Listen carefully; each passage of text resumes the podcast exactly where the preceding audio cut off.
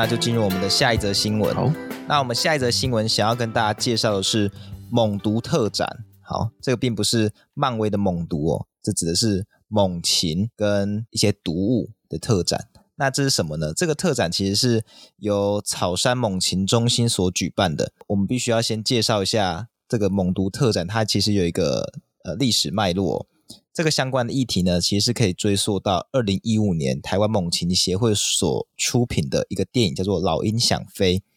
在这部电影里面呢，它揭露了。不当使用化学药剂去杀农田里面的鼠类，最终导致黑鸢重金属中毒的议题。嗯，那其实直到现在这个问题都还是存在。那猛禽协会也持续在接获相关个案，所以呃才有这个免费的展览，想要让大众认知到这个问题。对，那《老鹰想飞》这部电影，它是由梁杰德这个导演他去拍摄，他其实花了非常非常多年的时间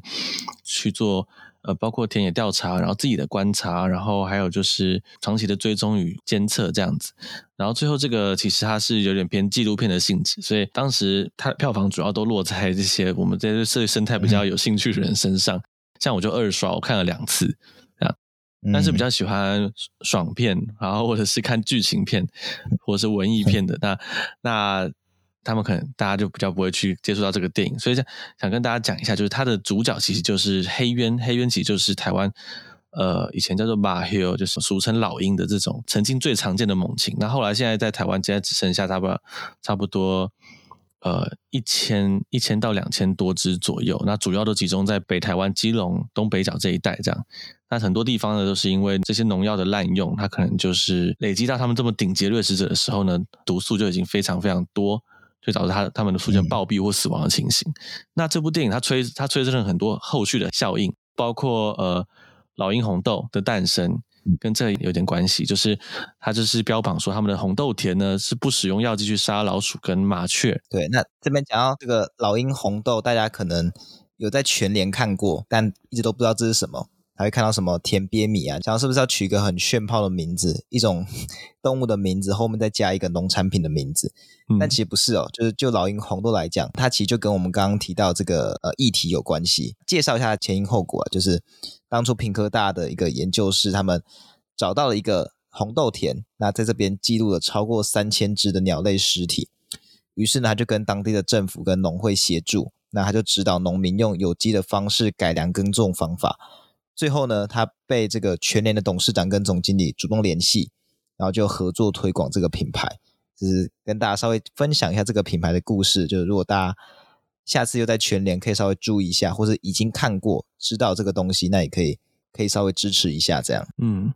那刚刚口勇你有提到一个，就是说黑渊这种比较高等的掠食者身上会累积比较多毒素，要不要跟大家解释一下？说，哎，为什么？哦，那其实就是在自然环境中本来就有很多，就算没有人类的影响，也会有一些重金属的成分在嘛。那现在有人类影响之后，大自然里面又会有更多更多的重金属啊，和其他有害的化学物质。那这有一些有一些东西呢，它是会累积在动物的肌肉里面，甚至是内脏。那如果你是比较低阶的掠食者，或者是呃草食者的话，你可能吃到的就是在每一只个体里面都蛮分散的，相对来讲毒素都比较少。但是如果你是比较高阶的掠食者，然后又像老鹰这样子寿命相对比较长的话，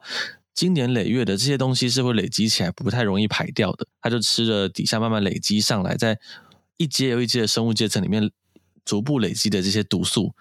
最后呢，在食物的营养阶层的金字塔的最顶端，每一只顶级掠食者，就是老鹰的数量个体数比较少，然后呢，他们吃的东西就是底下的每个阶层累积上来的毒素，那每一只个体。体内就放了非常非常多的毒素跟重金属。那在自然的完全干净的环境下，这些重金属的累积是不太会真的影响到他们的生命安全的。它虽然它还是会比其他的生物来的更具有这些毒性，但是使用农药跟一些化学药剂药品的话，会把这些毒素在高级掠食者身上的致命程度推到一个真的可能导致暴毙的情况。其实所谓的生物放大效应，对对，那人类其实也可以算是蛮高阶的掠食者了。所以在这个部分，你可以想见说，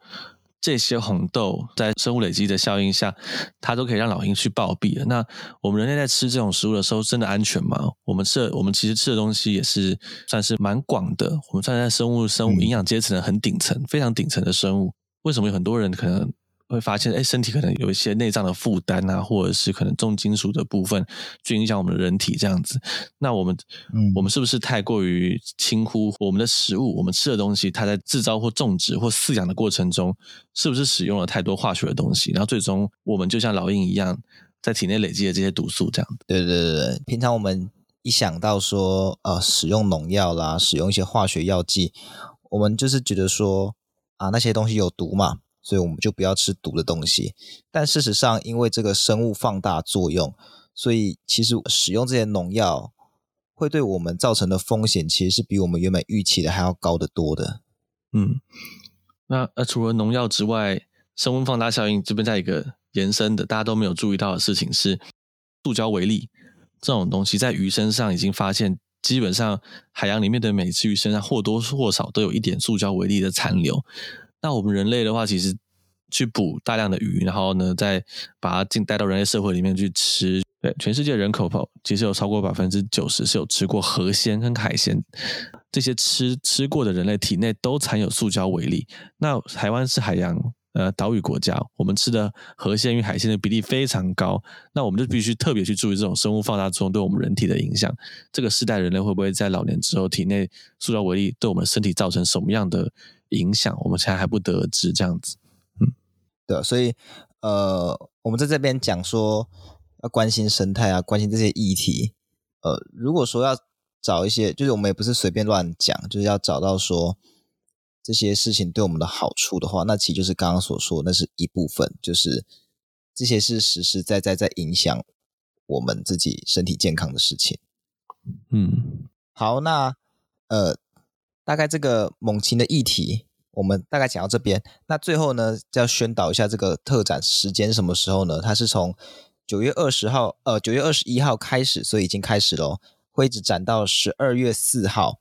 所以就还有蛮多时间的。那它的呃开展的时间是周二到周六的早上十一点到下午五点，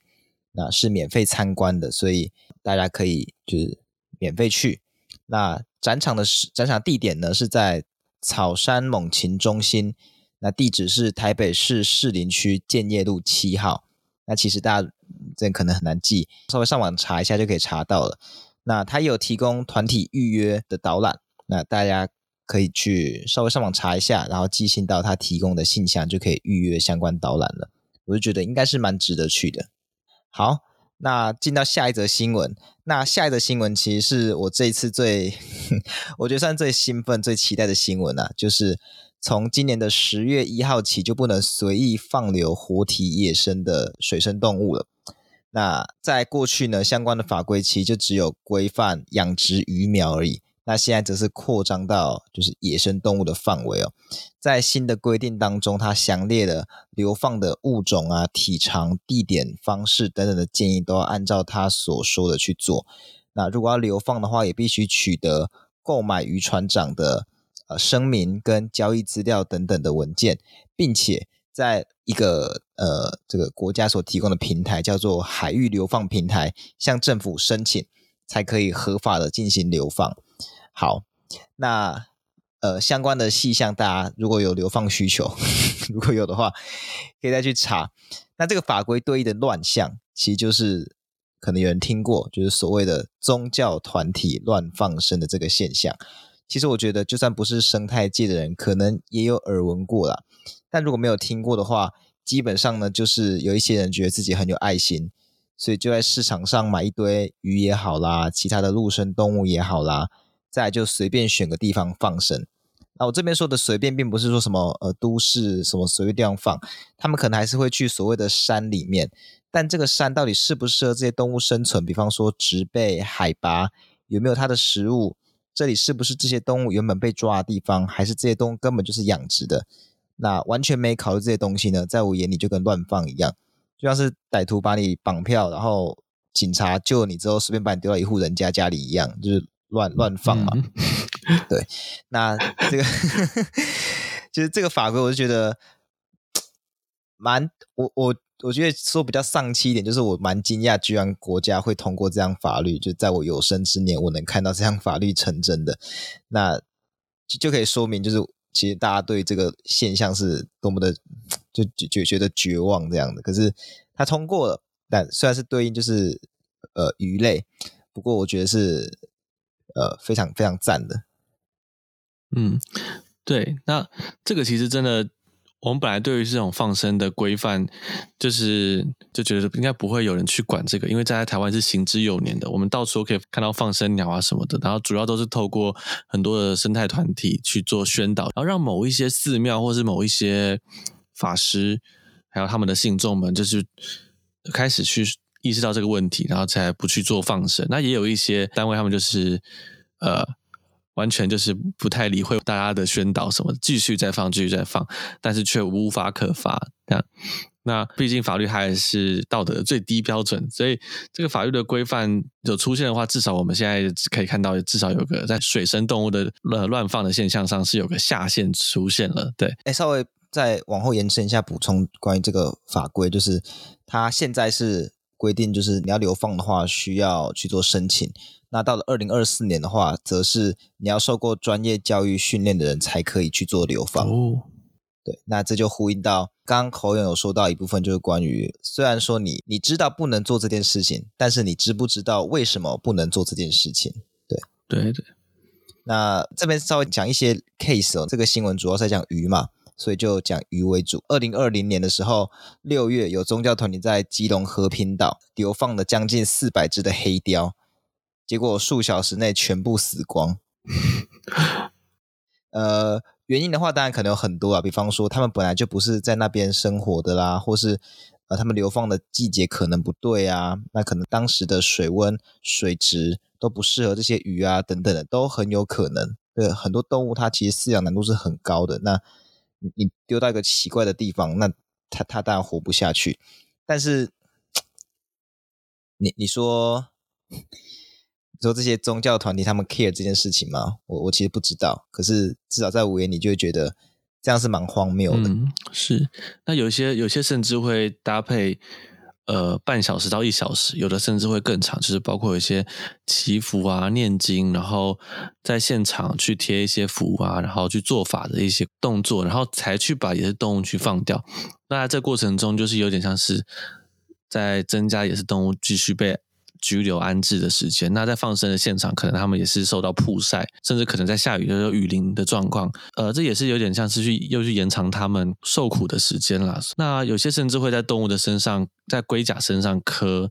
祈福的文字，这些去这真的刻下去，有时会是弄不掉的。或者是用红色旗在龟甲，或是蜥蜴啊，或者是蛇类，那或者是像是蛙类的身上去做一些记号的这这这些，就是宗教相关的记号。这些东西有发生过的，那这些其实都是不符合动物福利的规范的，这样子真的非常的，我真的非常夸张，就是大家不知道知不知道啊，就是乌龟的那个壳啊，它其实是骨头，就是演化出来，它其实它其实就是它的肋骨跟胸骨，就是它它的骨头。然后上面有布有一些小小的神经啊，一些感受器啊，所以你去用刷子刷它背，它是会感觉到像痒的或者是奇怪的感觉，它可以感觉到碰它一下就也可以感觉到。那你在它身上刻字，那应该是会痛的。对啊，这这超夸张的，也是当然是刮你还寄居蟹 寄居蟹也不能刻字啊，破掉就那个。对了，我是说，哎，寄寄居蟹好像没可以 啊。我是说它它对那个不是像指甲或是头发这样的的构造，那是。是肋骨哎，就是你在 别人骨头上面刻字，然后 还有就是呃，像两栖类，就是蛙类，如果会放会放生的，目前有像虎皮蛙或者是美国牛蛙这种比较大型的蛙类嘛。那美国牛蛙甚至还是变会变成外来入侵种这样子。可是如果你是在上面有一些祈福的纹啊，或者符咒啊什么的，你去使用一些像油性笔或者是其他的。涂料在他们的皮肤上去写字，其实这个时候可能会化学东西会直接透过他们湿润的皮肤去渗透到他们体内，对他们造成伤害，这样子，这些都不是太好的事情。但是他们其实，在会有很注重仪式感，那这个仪式感他们来说，在放生现场也很重要，这样子。所以通常是会配合这样的仪式。当然啊，有些团体他们还是一直很坚持要去做放生，但他们近几年有一些有些有改善，是会找一些生态的专家学者去当顾问，去问他们可以怎么做。那当然，获得的答案就是，你如果真的要放，地点要选对，然后数量怎样，然后物种怎样，然后尽量可以省掉那些法会的那些时间啊什么的，就尽量省掉，也不要去刻字什么的。对，如果他们硬是要放，那对。但是说真的，其实放生这个，我还是觉得，不管怎样，它的它在生态系上。它的意义就是不太好的啦，就是你乱乱放一个物种，对，就这个做法很奇怪，而且这些所说的放生啊，其实刚刚从口勇所说，就是美美国牛蛙跟虎皮蛙，嗯、不知道有没有会想到，就是这些东西到底是哪来的？没有想过，就是放生团体他们所放生动物是哪来的？养殖业或是野生的又被抓的啊，那就变成说你你有买卖，它就有赚头啊，那野生的个体它就是会。继续再被抓，对，这就是重点。你要不就是自己从野外抓来的，要不就是去买来的。好，先说从野外抓来的，那这就很白痴啊！就是你为什么要把动物从野外抓回来之后再把它放掉？这到底是什么？嗯、这是什么游戏吗？这很诡异啊！再第二个就是你从市场上把东西买回来，然后再把它去放掉。先不论这些东西是是不是外来种，是不是养殖的，这些等等，很容易可以想到的问题。你买这些东西，想要它去放掉，就是不希望它被抓走，然后活在一个它可能不舒服的环境嘛，希望它活在野外嘛，所以应该是不希望有人去卖它的吧？可是你去市场上买这些东西，那你就造成了这个物种有它的市场嘛？卖这些物种的人才不管到底是把它买来干嘛的，反正我只要能够卖掉就好，有有钱赚就好。所以你去市场买这些物种。形成了这些物种的市场，那根本就没帮到他们啊！但我这边要跟大家分享，就是有一些有有在改善的。那我目前知道的几个比较我可以接受的放生啊，我现在讲，他就是因为被大家骂很久，就是说你们放生都破坏生态，就他们找了一些救伤单位合作去做放生，他们就等于说是把他们的呃祈福现场那些去拉到野生动物救伤这边。的放生现场去配合他们，嗯、然后可能去赞助他们钱，然后大家就是一起信送到现场，跟救伤单位的人一起去放生那些本来就计划要放生、已经救伤把它救起来的野生动物，这样子。对，那这个是我目前觉得宗教放生可以走的一个未来的方向。嗯、我觉得这不错诶，这不错，这还不错，对，这很不错。这其实就像是算是外包啊，就是对，有点有点像这样子。我们想要为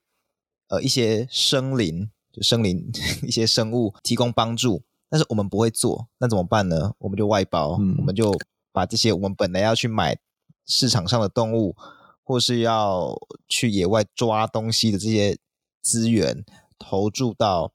真的懂如何做这些东西的单位，像是你刚刚说的，就是救伤中心，请他们来去做。然后，如果听见我们上一集的话，就可以大概了解到动物救伤单位是非常花钱，并且。这个 经费年年缩水的一个状况，嗯，那那就我觉得就是形成互补啊，我觉得我自己听着觉得蛮棒的。对对，这个真的很棒。但是目前就是因为现在是已经宗教放生有在水生生物的部部分有规范，但是陆地栖息的陆生生物还没有相关的法规跟规范，会做这么好的事情的宗教团体、放生团体，他们其实就是这必须他们自发性自己有所体悟，然后如果他决定不这么做。我们还是没办法去限制他，这样。对，呃，我觉得可以再稍微破解一个迷思，好不好？就是，嗯，口勇是不是有人讲过？呃，可能哪边哪边的山区有很多放生的眼镜蛇哦，对，就是大家其实会到处讲说，哎，渔港边不会有眼镜蛇啊，或者是哎住家附近怎么会有眼镜蛇，或甚至讲说平地怎么会有眼镜蛇，就会说这些地方出现眼镜蛇都是放生蛇，而且还会说他们是外国的泰国的金刚眼镜蛇。我觉得迷思要破除，第一个，如果你在外面看到蛇，首先要先去知道这些眼镜蛇理论上都不会是外国的，它一定会是台湾本土的，那就包括。呃，有一个很大原因是蛇类在国际间贸易交易，它其实是很高单价的物种，或者是被当做宠物之类的。通常不会有人这么大量的，然后那么低价的把它大费装运进台湾之后去卖给宗教团体。因为正常的商人他会去把让他呃有证书，然后进入宠物市场，每一只都可以卖到。几千甚至几万的价格，依种类而定。他不会说每次每次就运到台湾之后，每次就几十几几十几百块这样卖给宗教团体。对啊，就是蛇很贵啦，蛇很贵，对，这样子花你没有办法稳定长期的去做放生，就很快就没钱了。对，那这些蛇它理论上都来自于台湾。那这很大一部分是包括捕捉的，卖给宗教团体去专门去做放生，因为他们其实在野外有一些用一些陷阱啊，或者是去做采集，它并不难抓。它在中南部是是田间常见的蛇类，而且说港边啊或者是平地不会眼镜蛇，其实是无稽之谈。眼镜蛇本身就是不会分布到太高、中高海拔的蛇类，它本来就是主要都在平地的的蛇类这样子。所以，你如果去中南部，在一大清早去田边晃，去看那个太阳比较有在照射的地方，很容易出现的就是四大蛇类，就是黑眉锦蛇，然后王锦蛇，就也就是臭金公，那还有就是南蛇，那再就是眼镜蛇，这四种蛇类就是非常容易在这种田埂啊，或者是水水圳沟边被晒得热热的那个水泥上面晒太阳的蛇类，对，那就是台湾本土的蛇类。嗯、那就目前台湾唯一有嗯。呃眼镜蛇可能在当地变成岛内外来种，也就是台湾有的物种，但它被放到它不该出现的地方的，其实就是在北部横贯公路那边，那边的海拔跟位置对于眼镜蛇来说相对高了一点。在往前推十年前，十年前的资料，在。十年前再往前推都没有眼镜蛇的的发现记录，这样子那边应该是没有眼镜蛇天然分布的。但是在近几年，它不自然的变多，而且变成我们去北横做夜观，如果再选择夏季跟秋季去，一定会看到的蛇类变得这么多。那它突破这个地理限制呢，就是很可能是因为宗教团团体的放生，一些放生团体，因为我们这几年。一一直发现的蛇都有一些是脱水死在路边的个体，那还有一些是发现以后呢，吻端严重磨损的个体，就是嘴巴前面严重磨损的个体。嗯、你使用蛇笼这种工具去装眼镜蛇，然后又大量的装在一起，他们会紧张。这种大量装在一起的眼镜蛇呢，他们就会去磨这个笼子的铁架、铁栏。对，那它的嘴巴就会破损。那在在在这种环境下，他们不容易进食水分，你如果给他们洒水，弄得太潮湿，他们也可能。会有一些病症，会生病，所以他们通常都保持干燥干爽，可是又没有给他们稳定的水源。那这些眼镜蛇在被放掉的时候，都是严重脱水的状态，所以你很容易去观察说，在北部横贯公路的眼镜蛇，它是它可能是被宗教放生的眼镜蛇这样子。这是台湾唯一目前有可能是不属于当地的眼镜蛇族群，在北部横贯公路。那其他地区的眼镜蛇呢？目前。它都是本来就该出现在那边的原生眼镜蛇，没有什么国外的，或者是这边本来没有，现在有的的平地，整个台湾的低海拔都有眼镜蛇。对，那其实应该有几位就是跟我们出团的人，其实就跟我们一起看过眼镜蛇。对对，眼眼镜蛇它真的蛮可爱的，而且它它们它只是会立起来吓，让你觉得它很可怕。可是你要知道它，它它做这件事情可以大幅的减低你被蛇咬的风险。你一定看到它，你就不会傻傻的说：“哎、欸，你你立起来，那我把手伸过去给你咬咬看，跟你逗逗一下。”不会，通常它立起来之后，你就知道你要绕开它，然后呢，你们两个就你跟蛇就都没事了，这样子。所以眼镜蛇把自己立起来这件事情，我觉得是大幅的降低了它的危险性。其实很多人都都反而因为这个行为而去觉得它很邪恶啊、很坏啊、什么很可怕啊，这样，甚至还会想出手去攻击它，嗯、因为这个行为。对啊，而且。其实看眼镜蛇算是我的从小梦想之一耶。啊，你你看到了吗？我，我觉得有，我看到，也是在我们带团的时候看到的。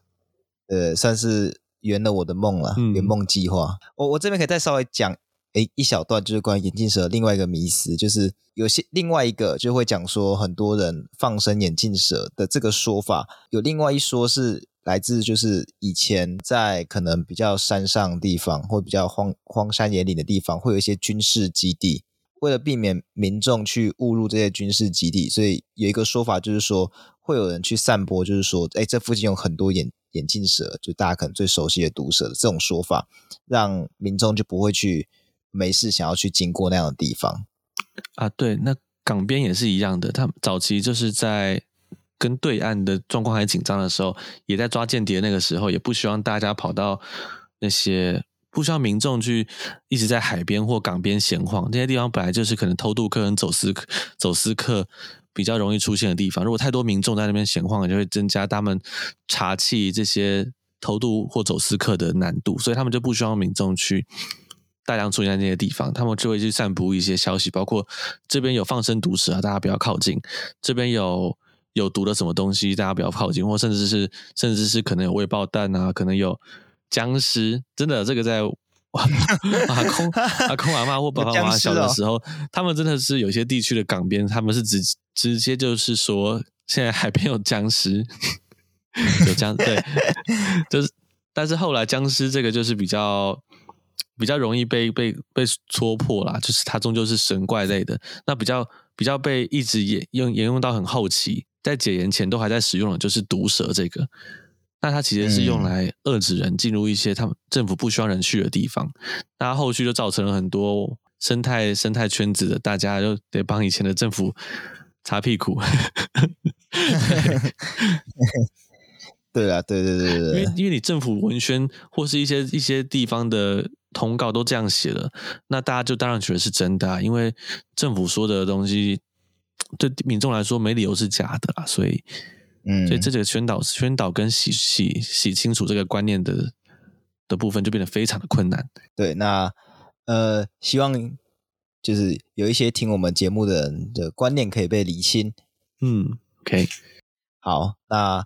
这则新闻大概就到这边。那我们进到最后一则新闻，这则新闻呢是讲黑面琵鹭的重要栖息地永安湿地半数干涸的这个新闻。那我想黑面琵鹭应该是大多数人都有听过的鸟类，可是呢，可能就仅此而已，就只听过名字而已。所以也想借这个事件呢，跟大家介绍一下黑面琵鹭。那黑面琵鹭最早的数量统计其实是一九八九年，那那时候是在香港，那记录全球只有两百八十八只而已，非常非常的危险，非常非常的少。所以就让当时全世界都很开始就开始很积极的保育它。黑面琵鹭的栖息地大概就是在东北亚、东亚到东南亚这块地方。到冬天的时候呢，黑面琵鹭就会从北方飞到北纬十八度以南的地方度冬，但只有比较少数会到再更南一点，就是像东南亚、像泰国这样的地方那么远了。最重要的国家就是中国、台湾、日本、菲律宾、香港等等地方的湿地哦，其中台湾是最重要的。呃，刚刚前面说，在一九八九年的时候，记录是两百八十八只嘛，但直到现在，全世界黑面琵鹭的数量已经增加到六千多只了，这是今年的记录哦。那台湾呢，大概都能记录到一半以上的数量，大概五十趴到六十几趴左右的，所以台湾七地的维护是世界等级的重要。那回到这个新闻本身呢，就是在呃拍鸟俱乐部的会长在十二月二十三号的时候表示。往年呢，其实在永安湿地这个地方都能看到上百只的黑面琵鹭，可是前阵子却半数都干涸了，所以那一天只看到三十只。那这这其实差距蛮大的，而且这个其实是一个长期问题哦。呃，高雄野鸟学会他表示，就是这个地方的管理单位往往都要等到鸟会提醒才会去放水，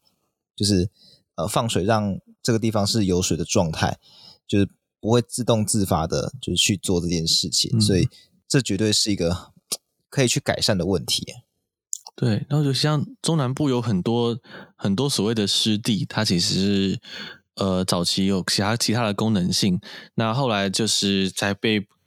回归成被政府就是要它回归成湿湿地，让野鸟去栖息。那这些其实是所谓的半人工或者是。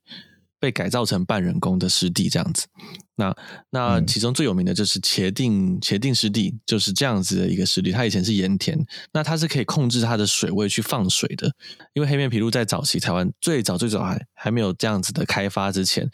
呃，中南部是有点像莽原这样的气候系气候系统。那在靠近岸海边岸边，然后还有内陆上遍布着很多所谓的像细那个细湖。然后像我皮塘啊这些天然的水池，那黑面琵鹭在最早最早期最早期原始的状态下，应该是使用这些这些地方的去去栖息的。那后来在台湾就是有开发之后呢，这些地方都变为沦为城镇乡镇，然后天然的皮塘湿地然后西湖呢很多都是被都被填平的，造路填平，或者是直接填平才能盖房子。嗯、那他们就是变成要去使用到农田环境。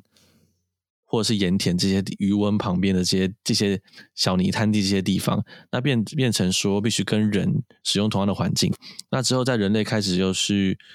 改变地景的使用啊用药之后呢，这些环境也遗失了，黑面琵鹭会变得没有地方可以再去做捕鱼跟栖息这些觅食啊交配球这些这些动作。那嗯，我们就再把这些以前拿来做其他用途的湿。的湿地呢，像协定湿地或者是永安湿地这样的地方，再变回他们可以使用的湿地环境，这个叫做栖地补偿。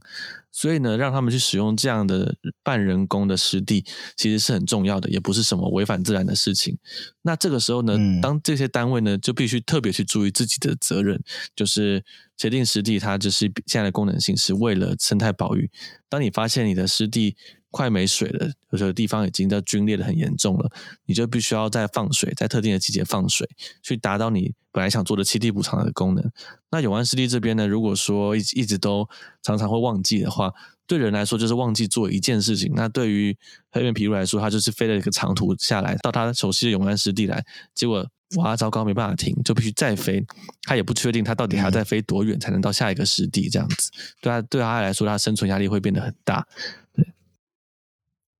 对，那呃，除了刚刚讲茄萣湿地的管理是比较不错的，这边也可以讲一下，就是今年的嘉义布袋的盐田湿地，它的黑面琵鹭就创了最高纪录。在四月的时候，高学鸟会跟农委会特生中心他们合作，在九个盐田旁边的支流安装了虹吸管引水。那可能是这样的缘故，所以其实，在也是十二月二十三号当天，记录了九百三十只的黑面琵鹭，这是。相相当多的哦，那除了黑面琵鹭之外，也吸引了两千只以上的水鸟，就是很好很好的成绩单。那特特别是，其实这个地这个湿地过去是有因为架设太阳能光学电板的工程，那它没有去避开候鸟来台的这个敏感期，而引发争议。然后在引发争议之后呢，工程单位承诺要去做生态调查，让光电跟湿地共存，有这样子的背景，然后。后续调整也达到很好成绩，但我觉得是非常非常好的一个 case。嗯，我在想会不会永安湿地忘记放水，对他们那边的破纪录有点有点影响。他不能去永安湿地，他要跑到跑到盐田盐田湿地这样子。其实是有可能的，啊，其实是有可能的，因为因为其实你的选择比较少，但是你在。高空上飞的时候，往西半部、中南中南部那边一望过去，湿地如果有水，是这个很明显的目标，它会反光，会亮亮的，它会知道那边可以去。嗯、那在完全没有水的永安湿地呢，在高空中就像隐形了一样，它就跟其他地景没有什么很大的分别，这样子。呼应到就是前面讲到的孔雀那个，就金门想要开发孔雀作为当地一个新的观光指标，我觉得像这样的黑面琵鹭才应该。变成就是一个观光指标吧。其实，呃，之前我没有特别想要看黑面琵鹭，可是最近刚好是黑面琵鹭的的季节。然后我其实不知道，因为看起来好像蛮好看到的，就是有有近近一千只，然后呃，在一个湿地上。嗯，你有去看过黑面琵鹭吗？有，我去看过。哇，我就是我就是台江跟跟那个。茄定都都看过，很好看吗？就我我不是说它它好不好看，就是它漂不漂亮，我是说 容不容易看到？我觉得还蛮容蛮容易看到的耶，就是湿地在对的时间有水就很容易看到，有的非常近哦，有的有的黑面琵鹭真的很近很近很靠近哦，真假的？就去看去查这些新闻，就是稍微关切一下，就发现啊，好好像蛮想看，因为有些东西虽然很漂亮，感觉很想去看，但是问题是。它可能数量很稀少，你去可能两三趟都不见得看得到那种，我就会觉得会更犹豫说，呃，要就要去看吗？好懒了，又不一定看得到。但黑面琵鹭感觉好像蛮稳的，就觉得好蛮想去看的。我觉得像这种东西才才应该开发成当地的特色。哦，理论上是这样，而且黑面琵鹭也有已经有很多什么 Q 版的商品出来，但是你要跟那个外来种的孔雀去相比，你客观来说，真真的客观来说。孔雀还是比较漂亮，我觉得。所以对一般大众，它如果是不是生态圈子，它还是我相信你要拿这两个去投票，孔雀还是有它的票数在，这是不是很很很困难的事情？因为黑面琵鹭对我们来说，它的辨识度跟漂亮程度远胜于白鹭鸶跟大大白鹭那种那种白鹭鸶这种水鸟。嗯、那个，但是对于有些民众来说，他对于这个敏感度真的比较低，然后他他真的会觉得这两个没什么差别，对，尤其是远看的时候，哎、其实 白色大只的鸟，大家觉得这就是大白鹭那种感觉。感觉最近可以找个时间去去看呢。最近应该有哦，最近去会有。有啊有啊，现在就开始有了、啊。对对。那哎、欸，我回到刚刚那个永安湿地的这个部分哦，他们其实目前啦，大家不用太担心，他们已经放水进去永安湿地里面了。对，那这有赶在那个黑面琵鹭开始陆续过来的季节，这样子。对，所以接下来的两个月的时间。永安湿地还是可以提提供黑面琵鹭的觅食跟栖息这样子，因为它有水放进来。对，不过像这样的栖地，因为有些水鸟它是在吃栖地底下淤泥里淤泥里面的其他生物，然后还有贝类啊什么的，或无脊椎无脊椎动物那些的。嗯、尤其是你是让它整个干道都龟裂了，整个干涸了，那有些地区它有些地方它连那个土里面的这些生物都是死都是死掉的状态这样子，所以所以真的是那个。当地的单位真的要特别注意，随时注意湿地的状况。台湾很多不管是呃拍鸟、赏鸟，或者是纯粹知道黑面琵鹭会栖息的这些一般大众，其实都会去提醒这些单位了。不过，是不是可以去看呢、啊？可以啊，可以啊。不过你你要你要去你刚刚讲那个成效特好的盐田湿地，还是你要去永安湿地看赌赌运气？我觉得去盐田不错，因为我我之前在嘉嘉义读书啊。哦，我可以去蹭他们，就现在还住在嘉义的同学的地方。嗯，哎、欸，可是我其实我看到最近的黑面琵鹭那个真的是，哇，五十公尺内超级大只这样子。它它其实假的，它其实是在哎五十公尺是不用望远镜的，对对，不用望远镜，它在一个小小小小的一块湿地，在茄定茄定湿地一带附近。然后那是一个呃当地的这个同学他。私他私房景点，他骑车带我去，但因为是他的私房景点，我就不方便跟大家 就是公开他的点，就是他他这是他的私房的景点，他带我去，那真的很近，然后他真的有看到说黑面琵鹭观赏性就是其实也很足够这样子，对。那可是说真的，我当我到台江去的时候，我就觉得说它距离又真的又拉远了，加拉远了不少。一般大众如果是刚好经过，他没有配备。望远镜之类的，然后当地也没有鸟会的人在那边提供望远镜给大家看，这样远看真的会有点像是白鹭鸶。很远看的话 啊，真的、哦、就是很远的那些就会很像，那就不就不能够怪说有些大众他其实就是像我之前搭搭搭过计程车，就是司那个司机就是刚好在广播电电台里面有听到黑面琵鹭的东西，然后我就刚好跟他聊天聊到说。嗯就问了，然后我就说，我就说我是看生态的人，然后他就有说啊，那个黑面琵鹭你去看过吗？然后我那个时候还没看过，我就说还没，然后他就说他去看过，他就说那个没什么，嗯、他就一直讲这个，然后我就一直很不服气，就觉得说怎么可能没什么？然后我就我就后来去协定，我就我就一定要看这个，那很近的就真的很好看，那真的到台江有些地方真的很远的，我就真的能够理解说为什么司仪大哥会这样讲。对哦，那我先稍微问一下我。我当地的朋友，嗯，问一下状况，看他的他够不够近了，这样，呃，不然去那边看一堆白鹭鸶也也也是，还有这个场 场地也也有也有关系啦，像是茄定湿地的也也算也算近。好啦，我们呃，别不要再离题了，大概这个新闻就讲到这边。嗯、那还是要提醒大家，就是虽然现在全球黑面琵鹭的数量已经增加到六千多只，但其实六千多只以一个物种来说。还是蛮少的，还是蛮危险的，所以还是需要大家多多关注这个议题。那如果没有错的话，应该是每年的呃一月初会公布，就是当年对于全世界黑面琵鹭数量的估计报告。就是呃，如果到时候呃有出来，然后我们可能可以再跟大家聊一下当年的状况。那今天的节目差不多就到这边告一个段落。那如果有想要听什么其他主题的话，欢迎透过可能 Apple Podcast 的留言，或者是 Show No 的表单来跟我们讲，说不定下次我们就会选你们的就提供题目当做我们的讨论话题。那如果想要到野外跟我们一起看各种不同动物的话，也欢迎到 Accupass、Facebook 等等地方搜寻 TPHA 台北城市狩猎，我把相关链接都放在 Show Note 里面，一起来跟我们去野外走走看看吧。那本集就差不多到这边告个段落了，那就下次再见喽，okay, 拜拜。拜拜。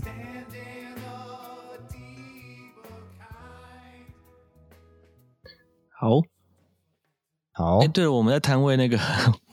摊位有有两个人，而是不同的不同时间点来两个人，表示他有听到我们的 podcast。真假的？你说之前就有听的吗？有一个是他说他有听到，所以他对我们有印象。他就说呢，哦，我想我记起来是你们这样子。然后另外一个他就是我们有说可以可以按赞分享粉砖，然后我们后来改成就是只有按赞，其实就可以抽奖这样子。那呃，那他就说他就打开说，我我已经按赞了。哦，你们是讲 Podcast，我是因为 Podcast 去按赞的。然后 真假的？对对对，所以你做这个他真的假的啦？呃，是我在翻，我在翻那个书给大家介绍的时候，讲到 Podcast，如果是比较年轻人的话，现场就会拿手机出来扫扫扫看，然后我不知道他们后续会不会听这样子，对，呃、因为我放 QR code 上去。对，哎、欸，我我很惊讶，哎，那个应该不是什么谁的家属吧？应该不是，我我觉得很惊讶，哎，好棒哦，谢谢大家。我我还以为可能要做到在更后面才会有一些就是其他人，而且。之前说我想要可能出 podcast 的时候，在脸书粉专也顺便 po 一篇文章，那个我还没有写。我本来想说等到我们 podcast 的品质再稳定一点之后再说。我想说可能到那个之后才会有一些我们呃不认识的人会来听，但居然有诶，好好开心哦！快来留言跟我们互动，拜托。有他，我觉得我觉得 p a r k e t 这个做的就是成效，成效其实很好了。好啦，那、嗯、那那就先这样吧。今天可能就先这样子。对，好，好，那我就停止录了。OK。